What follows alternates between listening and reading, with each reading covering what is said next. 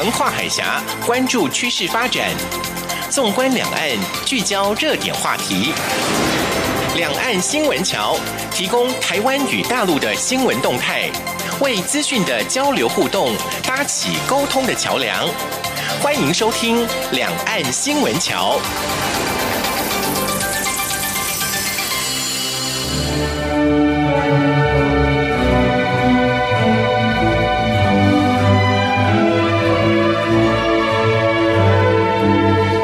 各位朋友您好，这里是中央广播电台两岸新闻桥，我是赵伟成。上个月，香奈儿时尚总监，也被华人称为“老佛爷”的卡尔拉格斐，因为胰脏癌而过世啊。那这也让人开始注意到胰脏癌的可怕。那为什么说可怕呢？因为胰脏癌啊，被认为是。癌中之癌，它很不容易被早期发现的，也不容易治疗啊。但是最近我们台湾的中研院和台大医院，他们做了一个研究，发现呢，证实了糖是会伤害胰脏的危险因子。所以表示什么？哎，我们也找到了一个致癌的因素了啊。而且呢，如果能够少吃点糖的话，还能做个预防嘛？是不是？现代人实在吃糖啊，吃的太多了，不管是糖果、饼干、饮料、泡牛奶啦。啊，甚至连点心、菜色的烹调都会加一些糖，无形中呢就摄取过量了啊。那当然也对身体产生了伤害。那到底要吃多少糖才是正常的呢？医生的建议啊，是糖的摄取量每天不要超过五十克。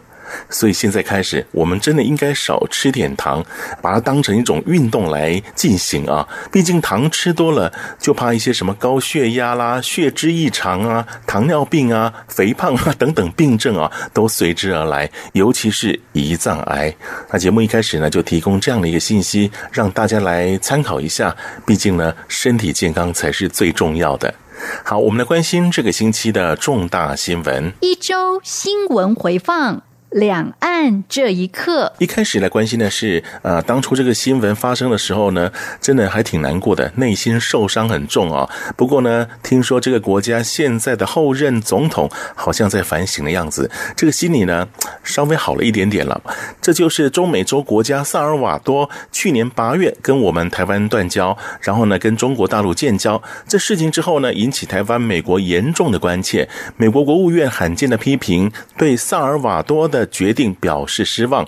美国参议员卢比奥之前呢又指出，萨尔瓦多去年决定和台湾断交是一个大错误，批评这是既不经济又短视的错误。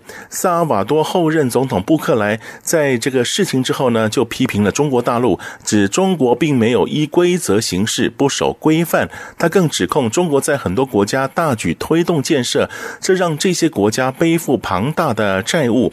目前呢，没有感受到中国的尊重，将会重新评估与中国的外交关系。而萨尔瓦多最高法院则裁定，将会暂缓取消和台湾之间的自贸协定。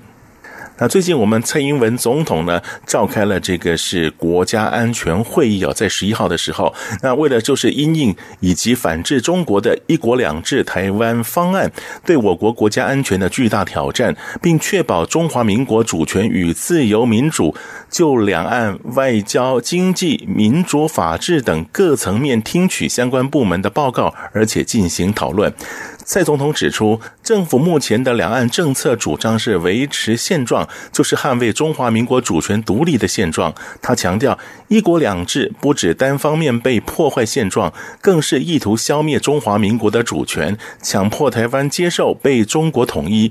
从历次的民调看来，绝大多数的台湾人民都没有办法接受。蔡总统也强调，他所领导的政府致力维持两岸和平稳定，支持两岸的正常交流，但坚决反对一国两制，也拒绝任何被统一的过渡性安排。那在这个总统所召开的国安会议呢，他提出七项指导纲领，反制中国的统战、渗透等行为。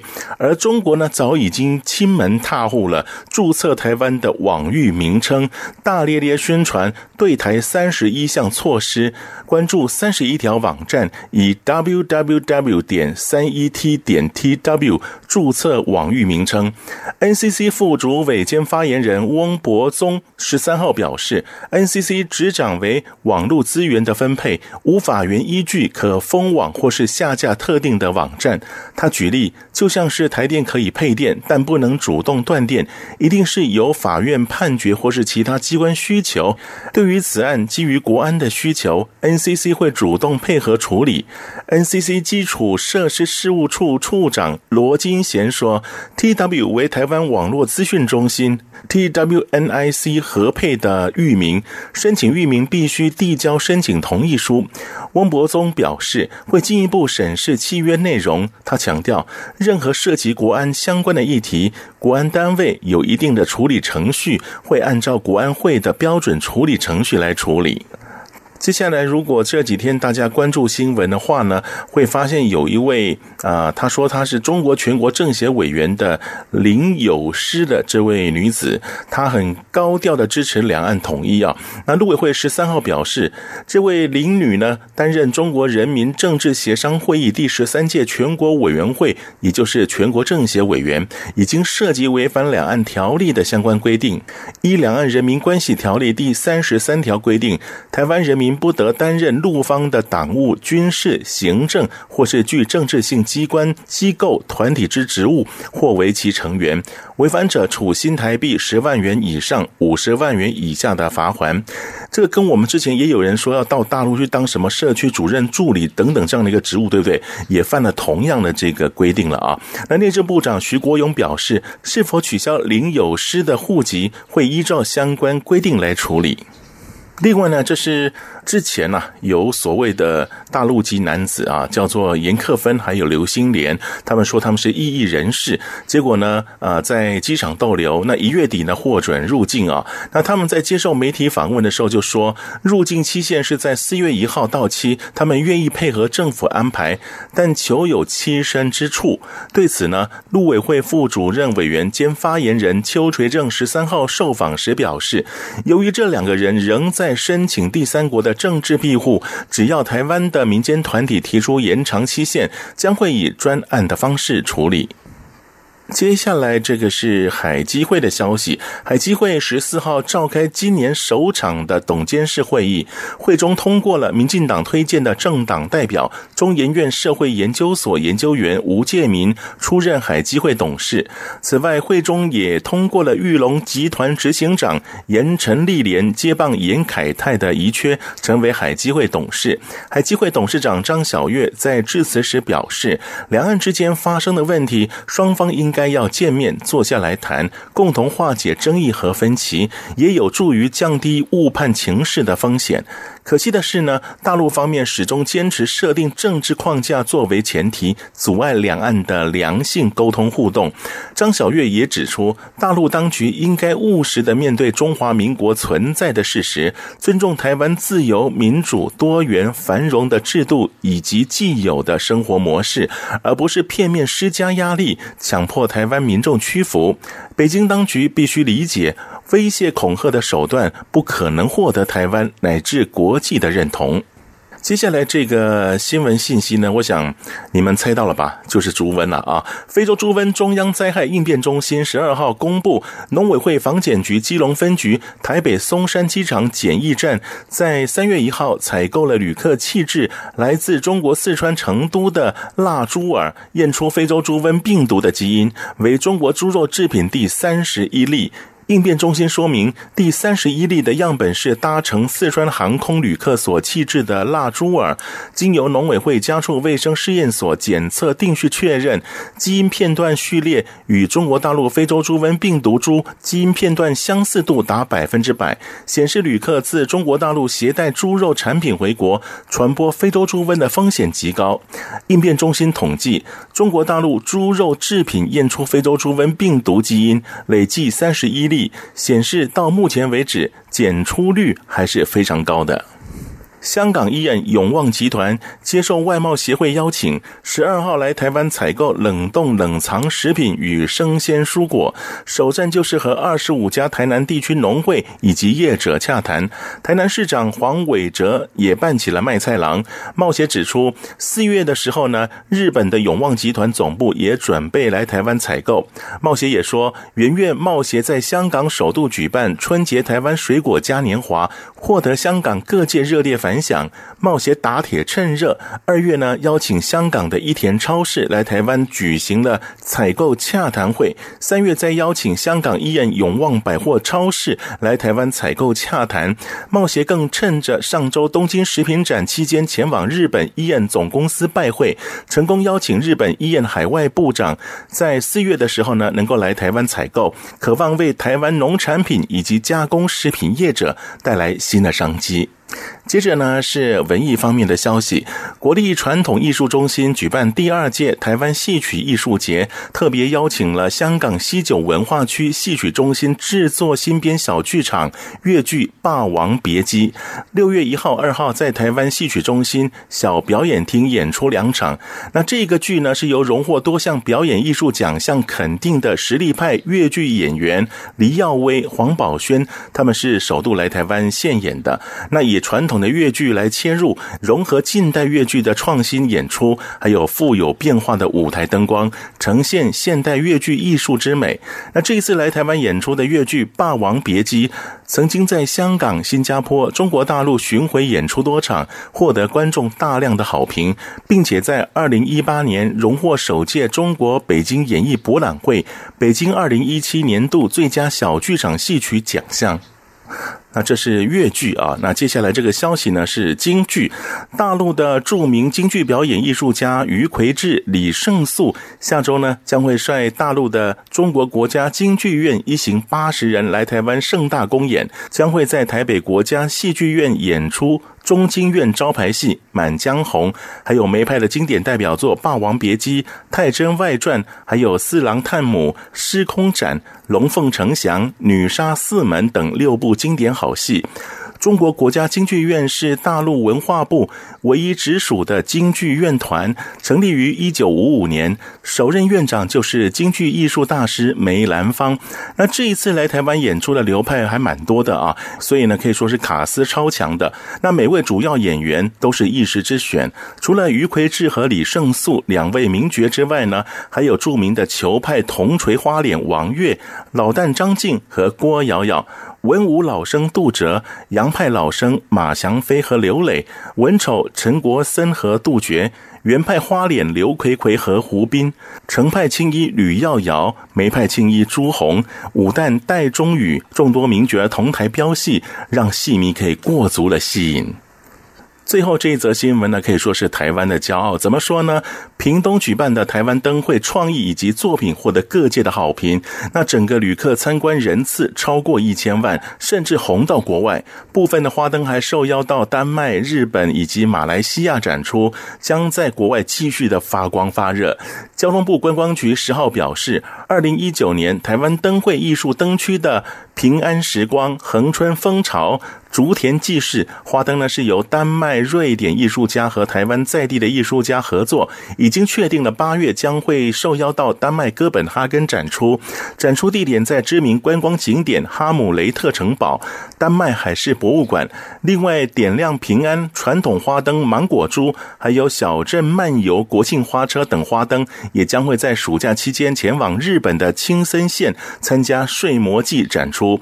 而屏东县政府邀请网红。黄晓梅为台湾灯会以及屏东观光制作的《海与光》，我们屏东见吧音乐影片，十四号呢在日本勇夺第一届日本国际观光影像节最佳东亚影像奖，成功传递了屏东之美。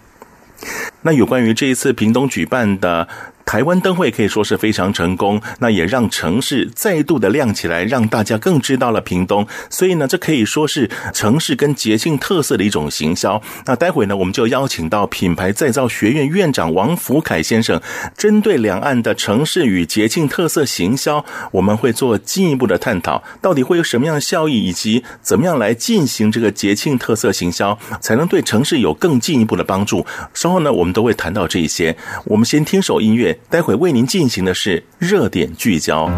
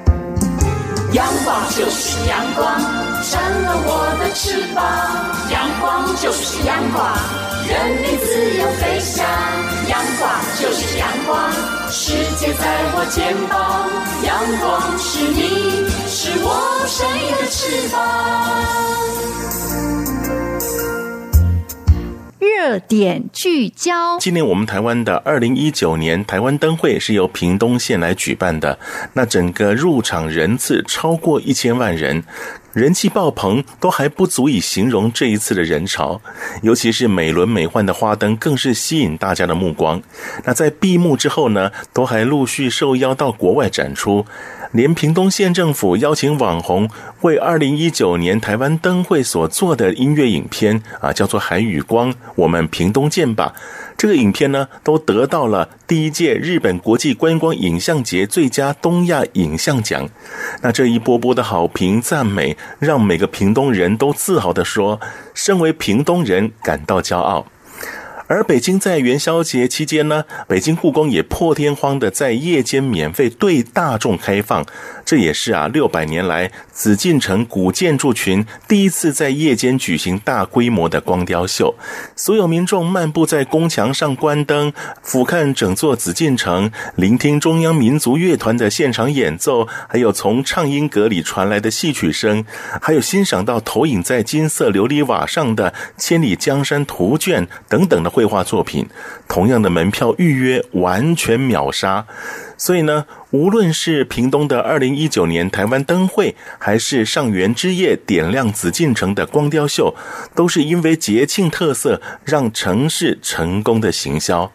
那今天我们就来谈谈两岸的城市与节庆特色行销，邀请到的来宾是品牌再造学院院长王福凯先生。王院长您好，主持人好，各位听众大家好。这个元宵节才结束哈，那前一段时间我们屏东的台湾灯会哇，吸引好多人哦，而且今天我看了报纸，好几个作品呢都得到国外的一些展览的青睐，都入围了一些国际大奖。所以其实这个灯会，因为它是跟节庆有关系的嘛啊，所以其实对我们台湾的一些形象提升都有很大的帮助嘛，对不对？对，其实当然对很多城市来说，节庆它其实就很像它的一个门面。好，那平常观光客也不知道什么时候来的时候，搭配的节庆来。是一个最明确的时间点。嗯嗯，是。那我想啊，呃，以节庆这样的一个特色来行销一个城市，好像也不只是我们台湾，很多国家都有哈。不过呢，对于整个城市的，不管是形象提升也好，不管是经济发展也好，它都有很大的帮助。那可不可以请您帮我们用具体的方式来说明一下？好，那当然，其实我们知道世界有三大节庆。好，那当然，其实最有名就德国啤酒节，好，威尼斯面具节，跟这个巴西嘉年华。那其实有两个就是非常明确是以城市为标的，比如说，哎，我们今天要去到这个威尼斯，啊，威尼斯的面具节。所以这时候呢，第一个我们会先想说，威尼斯有什么好玩的东西？因为其实有，但一般华人啊去一趟也不便宜，啊，这个十几万。那时候记得去度蜜月的时候，啊，还被指定要去，啊，就就会搭配面具节。是对。那再来第二就是说，它里面有很多的一些氛围，它会让消费者在异国的感觉里面，他更深刻的了解，包含了文化特色啊，那在地的特色，甚至是只有一年度只有这个时间点才看得到的。嗯。好，那当然第三个就是我们举到另外一个。就是德国啤酒节，那德国啤酒节当然在各自不同的城市里面，它虽然都有，但是最明显的是消费者他会到某一个城市，就因为你喝醉了嘛，嗯，你总不可能说我还这个开着车乱跑啊，坐游览车乱跑，所以他就在那个城市去住。去休息，好，所以像这个，我们看到好几个不同的国家，它其实都会特定的去设定节庆活动。哦，那它的目的不只是节庆本身，包含了城市行销，包含了交通、居住，就是商业模式的部分，它都是很重要的一环。是，那我们谈谈我们这一次哈，台湾这个二零一九台湾灯会在屏东嘛，对不对？哇，真的是台湾的骄傲，太成功了哈。那您觉得这一次啊，这个台湾灯会对于啊我们屏东呢有什么样的帮助？当然，在很多华人世界，对于这个屏东过去啊，它有一个我们观光景点叫垦丁嘛，大家其实都不会陌生。对。可是至于垦丁以前，大家都会觉得好像是春呐。啊，对。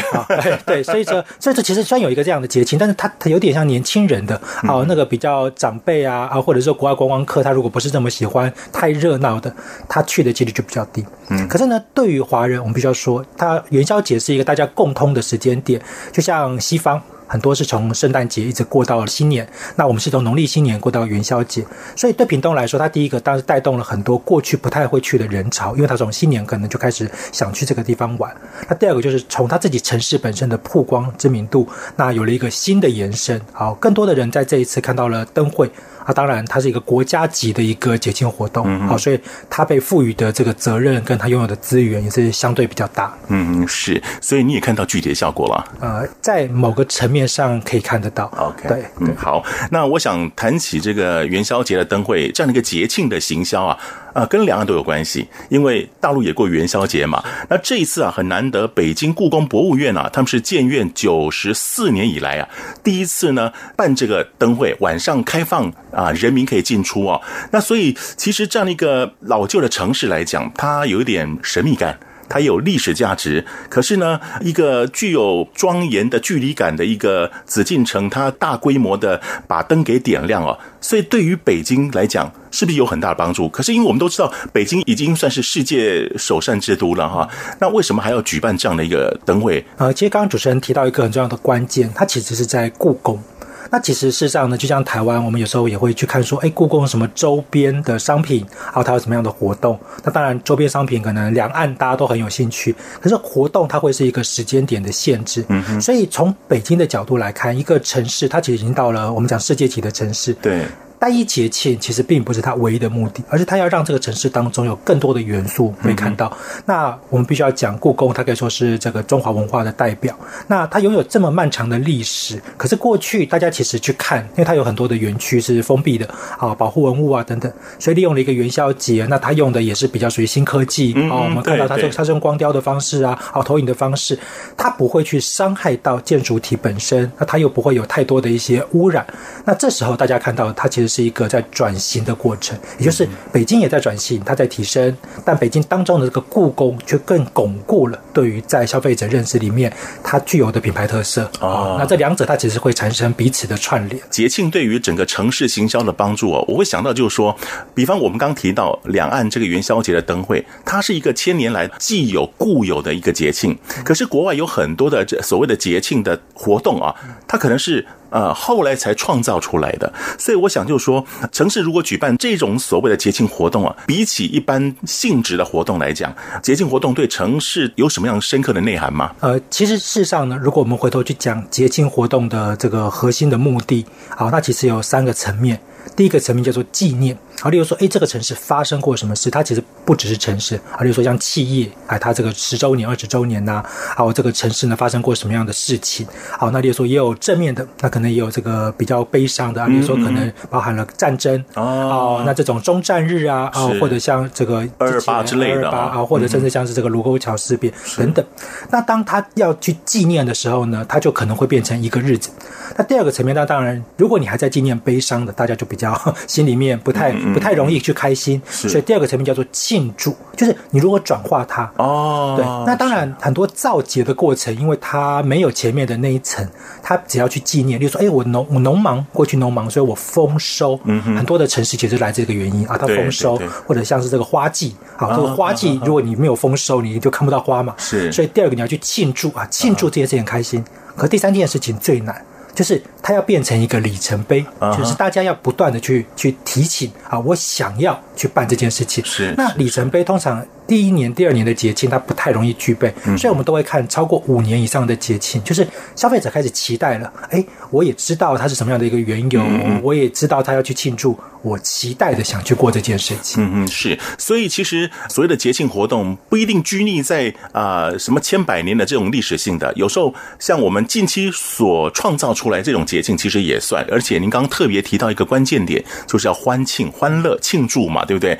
这样的话，是不是对整个城市比较有帮助？那假使是所谓的比较悲伤的这种节庆的话，呃，可能对于城市行销没有太大的影响了，是不是？呃，其实这个刚主持人提到一个重要的关键，如果今天从悲伤的节庆要把它转化成这种比较喜悦的节庆，它其实反而也可能很有特色。就例如说，像比较早期啊，那时候柏林围墙倒塌，大家可能为了想要去看一个因为战争的过程发生的改变。那这个时候呢，当然他要去维持那个节庆，他就不太可能说，哎，我还在一直纪念很悲伤的事。嗯嗯。可是他要怎么转化，这是一个难度。哦。那再来，那其实我们就常常会讲到，就是说像基督教的节庆，是它其实某些原因，它都包含了，例如说比较传统的黑暗时期，啊、嗯，或者是消费者他在过去当中对于这个宗教的认知。嗯嗯。所以这时候呢，这个节庆本身它所被赋予的目的，就是为了把它从悲伤走出来，变成快乐的。好，那是一个很明显的例子。嗯。那我想啊，两岸有关。关于节庆的活动实在太多太多了啊！只是这一次因为刚结束嘛，元宵节刚结束，所以我们提到这个例子。那我们先休息一下，稍后呢，我们再来请品牌再造学院院长王福凯先生来帮我们介绍一下两岸还有哪些节庆的活动对城市行销已经起了很大作用的。我们稍后再来谈。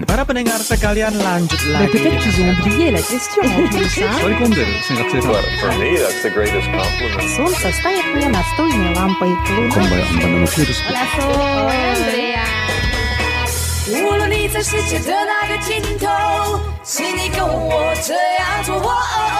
Turn on your radio，阳光 RTI Worldwide，央广联系世界的桥梁。这里是中央广播电台两岸新闻桥，我是赵伟成。节目当中，我们所邀请到这位来宾是品牌再造学院院长王福凯先生。我们所谈到的是有关于节庆对于城市整个行销的提升还有这个帮助嘛？啊，好，那刚我们谈到了两岸的一些节庆活动。那元宵节是因为近期才结束嘛？不过我想历史渊源流长，其实可以做的这个节庆活动还挺多的哈。那您自己对于大陆的哪一个城市，他所办的一些节庆活动印象深刻的，呃，其实因为自己我正好也是比较老家啊、呃，这个是从东北过来，嗯哼，所以呢，其实我一直都很喜欢有一个在哈尔滨的国际冰雪节哦，啊、是是是，那当然，其实为什么会喜欢？当然两个原因呢，因为我怕热，嗯、所以呢，热带的节庆活动对我来讲就比较没有这个这么强烈的欲望。哎，我们都一样，我一直在流汗。对对，可是那种冰的呢，你要有看到特色，其实一定要很冰啊。所以说，像这个哈尔滨的这个冰雪节呢，那我们所知道是它有一个最大的冰雕啊，这个世界上很多的很棒的冰雕在那边，它有最大的冰雕。好，那再来它一样是有灯光秀。好，所以说它在很多的节庆的氛围里面，它是可以看得到的。最重要的是，它其实是一个很地方的代表性，也就是它从那种过去那种民族啊，它在这种冰天雪地里面过生活不容易，转变成了它开始带有观光的色彩，是它开始带有所谓的消费者去期待于到那个地方去看看这种所谓的异国风情的文化的原因。那当然，对于中国来说，它也是一个比较不是这么常看得到的节气，因为不是什么地方都可以冷到负零下这个三四十度。对，啊，所以说它是我对我来说。我觉得第一个我很期待，那第二个说之前我们也曾经特别排了时间要去，可是是季节不对，好，所以那个时候他没有办，好，那不是我们想去就去，好，这也是我印象中啊很印象深刻也很有兴趣的一个节气。嗯，是，那还有没有其他地方、其他国家？OK，呃，如果以其他国家来说，那当然刚刚前面说到了，因为我们去了这个威尼斯面具节嘛，其实另外一个节庆我也还蛮有兴趣的是这个爱丁堡的音乐节。这个欧洲来说，其实很多的东西，像音乐啊、乐器啊，都是从那个地方而来。嗯嗯嗯。那我会对那个东西有兴趣，也和这个华人有关。华人的音乐，其实那当然在世界开始，很多的人都会很感兴趣。但是有很长一段时间，大家因为对于乐器的使用，对于演奏的曲目是比较相对于陌生。所以为什么在欧洲？这样子的节气，它可以变成世界大家都有兴趣，包含了音乐啊、演奏的曲目，甚至它这个所谓的音乐产业、乐器产业的带动。所以我们很想去了解像这样子的这种城市跟。产业的结合，它是怎么去发展？那当然，我们台湾呢、啊，其实不管是灯会或是其他的节庆活动，像春节之类也都是啊。那您觉得哪一个城市，我们台湾啊，哪一个城市它的节庆活动办的也也挺成功的啊、呃？因为其实刚前一阵子去帮这个台中好做了一个节庆的这个演讲分享。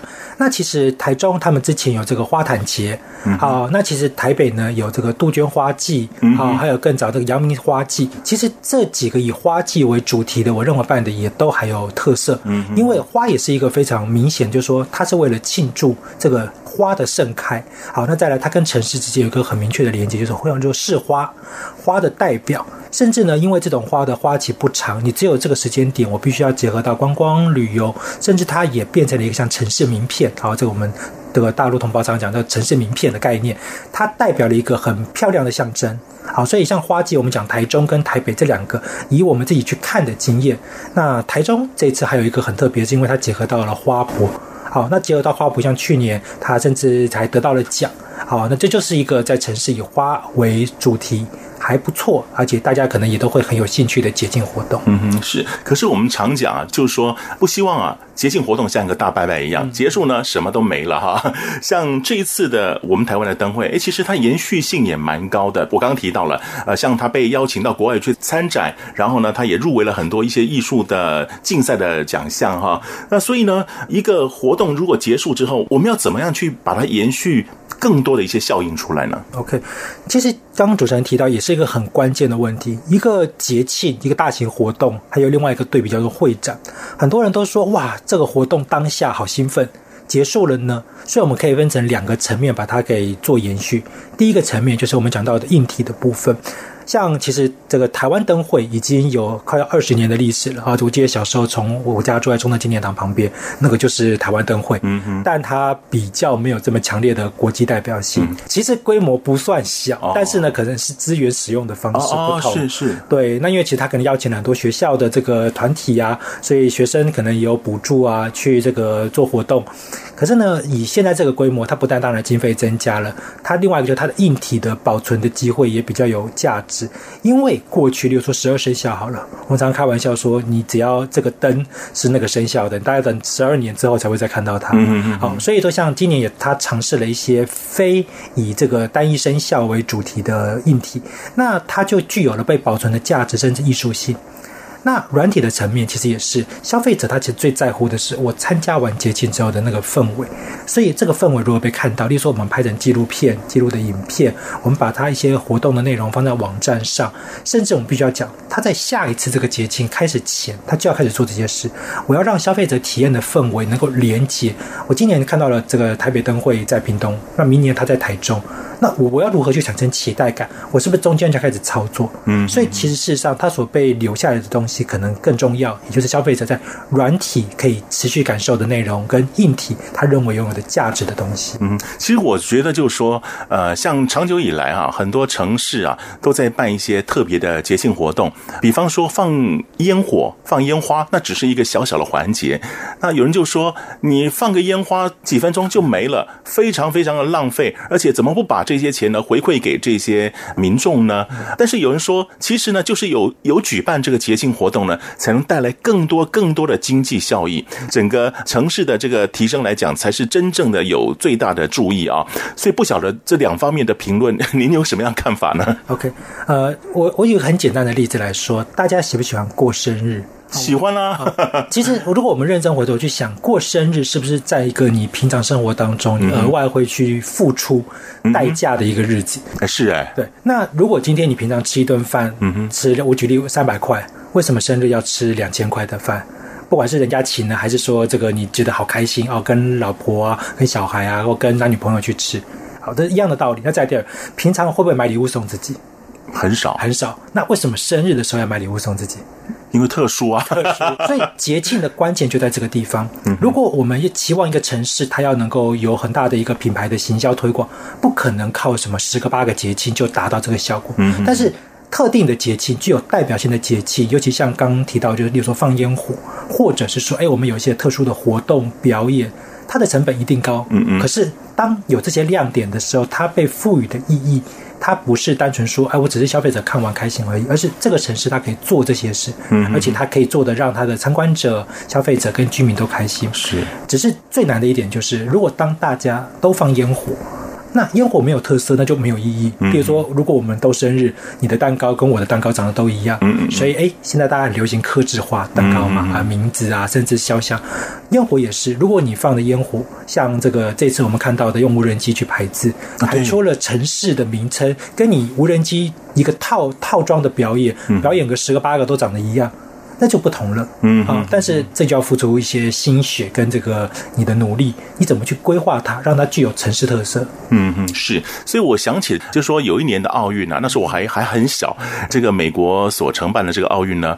把整个经济活动发挥到淋漓尽致。后来呢，呃，很多国家在承办这个奥运的时候都有压力了，但是呢，为了比前一届更好，所以呢，他们也竭尽所能的把奥运呢给办好。近期来讲，像北京的二零零八年的奥运也办得非常好啊，是不是？所以事实上，它真的带给整个社会、整个城市，甚至整个国家有很大很大经济上的收益嘛，是不是？那刚刚像提到，就是说奥运这个概念，它又跟节庆有一点不一样。哦、举例好了，呃，例如说奥运，它其实运动赛事，是它本身运动赛事，它不一定有这么强烈。我们刚刚提到，例如说这种庆祝感啊、纪念感，但它具有代表性。哦、所以奥运的开幕式啊，或者是搭配奥运的节庆活动。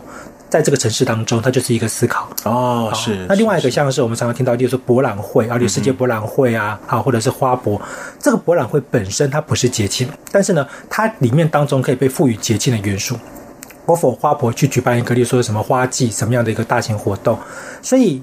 如果单就特定的节庆的标的，好，就我们刚刚提到的，它可能在显示力上面出现的，甚至像我有知道有一些这种比较特定民族的民族节庆，好，或者是也有的，就是说，哎呦，这个城市里面都是银发庆祝金婚，嗯哼，那你第一年庆祝没有什么了不起，你办了二十年，你的城市都是这个全亚洲或者是全台湾或中国最多银发族的人在这边居住的，所以你办了二十年的金婚，你是不是成了这个最最有值得被纪念的城市，最有价值的城市？哎，有时候好像更深一层，就是纪念性都出来了嘛，对，对不对啊？是。好，那我们先休息一下，稍后呢，我们再来谈一谈有关于城市的节庆行销的部分啊。除了大肆的这个庆祝之外，是不是有比较啊、内敛的方式，或者其他的一些方式来庆祝？我们稍后再来分享这个部分。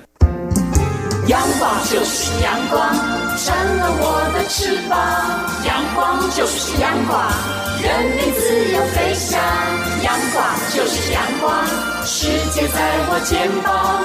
阳光是你，是我生命的翅膀。这里是中央广播电台两岸新闻桥，我是赵伟成。节目当中，我们邀请到这位来宾是品牌再造学院院长王福凯先生。那刚刚我们谈到这个节庆的行销对于城市的帮助，我就想啊，刚刚提到不是放烟火嘛，一下就没了。哈哈，大部分的节庆的行销也都是这个所谓的热闹的这种气氛哈。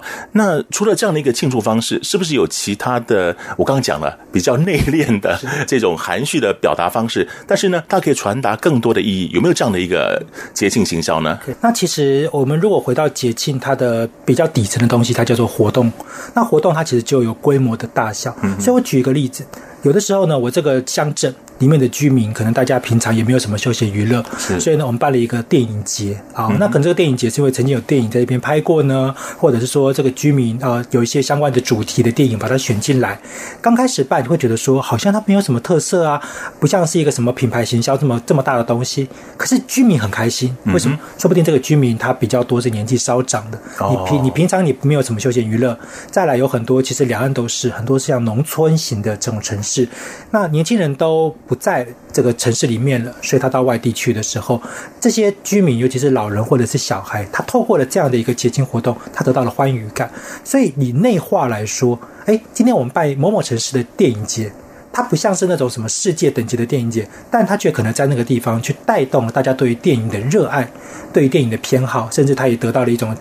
城市的居民交流，这时候我们说它需要很大张旗鼓的去宣传吗？不需要。嗯，所以如果以规模来看，它其实就会有小、中、大、超大这四种活动形式。哦，而越接近于越小的活动，换它的节庆，要把它做好。最关键的就是那个本身的居民、本身的参与者，他开不开心？嗯，这一群人不一定是外显。好，所以我们刚才讲的就是说，有没有这样的节庆活动？其实很多，在乡下，什么这个大妈很喜欢跳广场舞啊。哦，那你办了一个广场舞节，嗯哼，不一定说你非要找个十万个大妈来跳。嗯，可是那个地方，哎，我针对那个地方特色的广场舞去做设计，或者是大妈跳完广场舞之后呢，有一个小的联欢晚会。你说他。不见得是什么城市的大大行销，可是它却对内部的人民的对节庆的符合标准当中庆祝纪念，而且他期待这三件事情都有达到，它其实也是一个很好的节庆设计。嗯，是，可是，一般都会认为啊，这个节庆的这个费用，节庆活动一定要花钱吗？有没有其他方式省钱的方式，或是甚至不用花钱的方式，可以达到那种欢愉气氛的？呃，如果以现实层面来看，它。一定会有一部分的支出只是这个支出是大或小，是不是一定是由政府还是由企业补助？这个也是不太一定。例如像比较早期啊，在这个台湾的花莲有办这个太平洋国际观光节，那其实像这样的活动呢，政府其实也补了一部分的经费，可是很多的企业他愿意去赞助。嗯、那如果我们再更现实一点讲，今天大家要庆祝一件事情，他是不是都是从自己口袋出？哎，不一定。我们如果把它的规划做得好，包含了透过了企业的赞助啊，或者是说在地居民他自己很喜欢这个活动，我愿意缴费。我发现那个晚会，我为什么一定大家都是要这个免费去参加？不一定合理嘛。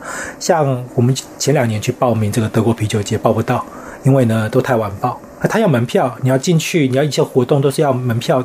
他已经把他的这个节庆的价值拉高到，我不但是花钱，我赚钱。哦，您提到是价值而不是价格啊、哦。是是，那当大家已经期待了，我要去参加这个节庆，他的城市有一套他的收费的机制，他有一些东西由企业做了赞助，有一些部分来自于参与者的费用支出，还有一部分来自于居民本身的奉献。嗯，嗯，嗯，因为其实他们在这个啤酒节里面有很多的部分是居民他愿意去。协助整个节庆的进行。如果我们想到就是啊，我们这次要花这么多的钱做布置，大家自己都不想庆祝做布置，一定要厂商花大钱去做一些这个花车啊，呃，或者是饮料的供应。当然，这个节庆你到后面就会出现了疲惫的感觉。是。那但是就是说，哎，居民很开心，我愿意自己去奉献。那对于企业来说，我觉得这个是品种品牌形象的支撑。参与者也认为，我参加这个节庆是有。价格的哦，参与感了哈。对对，我愿意付这个代价。嗯、那最后这个节庆，它还能够帮城市赚得到钱。嗯哼。但终究它并不是一个常态。所以，我们刚刚回到有一些小的节庆呢，它可能几十万，但是这个城市它自己过了三天很快乐的日子，两天很快乐的日子，它有没有一定非要往大的走？不一定。只是我们可以回头来看，它所被赋予的这个节气，说不定它可以串联。好，例如说，哎，可能在全台湾或者是全中国有几十个城市都在办这种地方型的电影节，或者地方型的特定的这个民族节庆，然后就是客家啊，或者是原这个原原住民族这一类的。这时候，他把它做串联，哎，效益彼此之间就会更大了。嗯嗯，好。可是我们提到这城市行销，因为两岸的文化都很相近哈，所以呢，如果同一个节庆主题的话，那。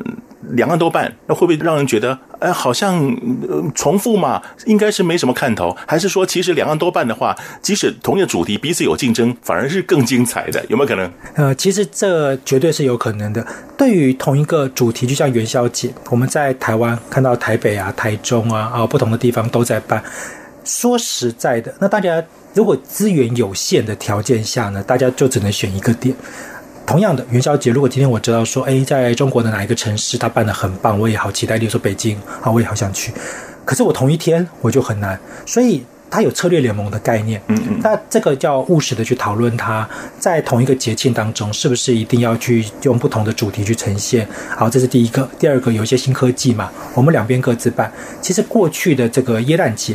好，在台北跟高雄有一个企业就做得不错，嗯嗯，它两边都有 mall，就大型的卖场。哦，它用什么视讯？嗯嗯，最有名的例子是有一对想要这个求婚的男女，一个在北，一个在南，所以呢，男生拿着婚戒在舞台上，女生在北，看看的好感动。哇，那那你说这是不是一个所谓的以节庆为主题，但是城市的串联？对对，好，那它就是一个做法。那只是说这时候这样子主题设定，它又有不同的思考点。有时候你彼此是竞争。因为你终究大家有各自的商业行为是实体的，有一些是合作。哎，我真的就是彼此之间客群不重叠嘛。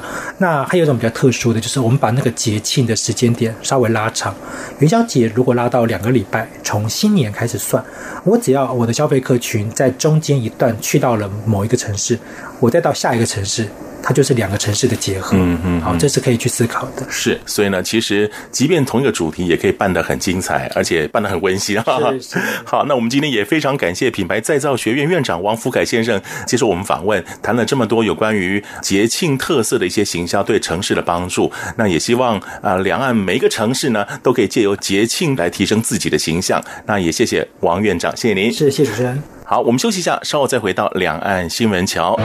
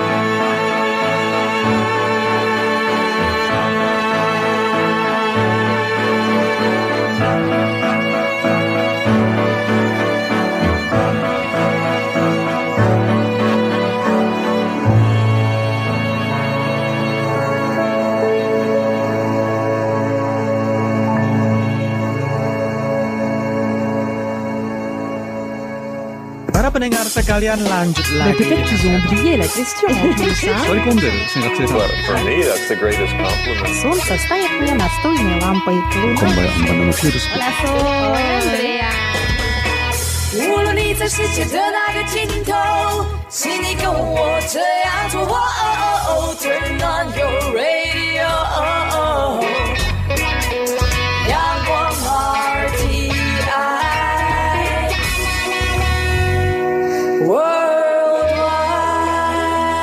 央广联系世界的桥梁。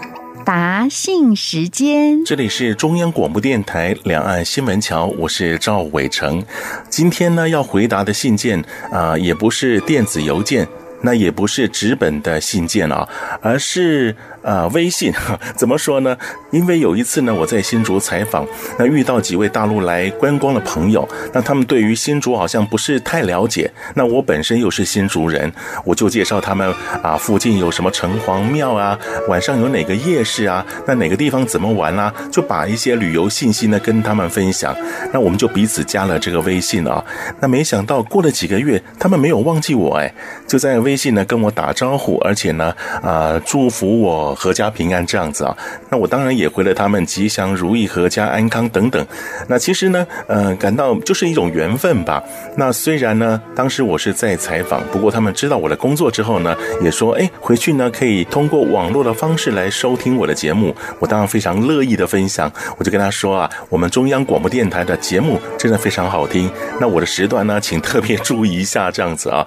那结果他呃。在我看一下这微信上面写的啊，他说呢，啊，听过几次节目，觉得非常有意思，也希望呢以后呢能够在微信上多多联系，也介绍他们家乡的人文风情，跟我们台湾的朋友分享。这当然好喽，那也希望呢，您的这个信息呢，我可以在节目中呢，跟大伙呢一块分享。那这位呢是徐先生，老徐是甘肃人，哇，这么远的地方啊，所以呢，真的非常谢谢这位徐先生您的捧场，那真的是缘分，一次的见面，没想到呢，我们可以用微信的方式来互动。那也希望呢，有机会呢，可以多到台湾其他地方呢，去好好看一看，去玩一玩。谢谢徐先先生。好，节目又到了尾声。又要跟您说声再见了，别忘了下个星期同一个时间，请继续收听《两岸新闻桥》。赵伟成祝福各位有个愉快的假期，再会。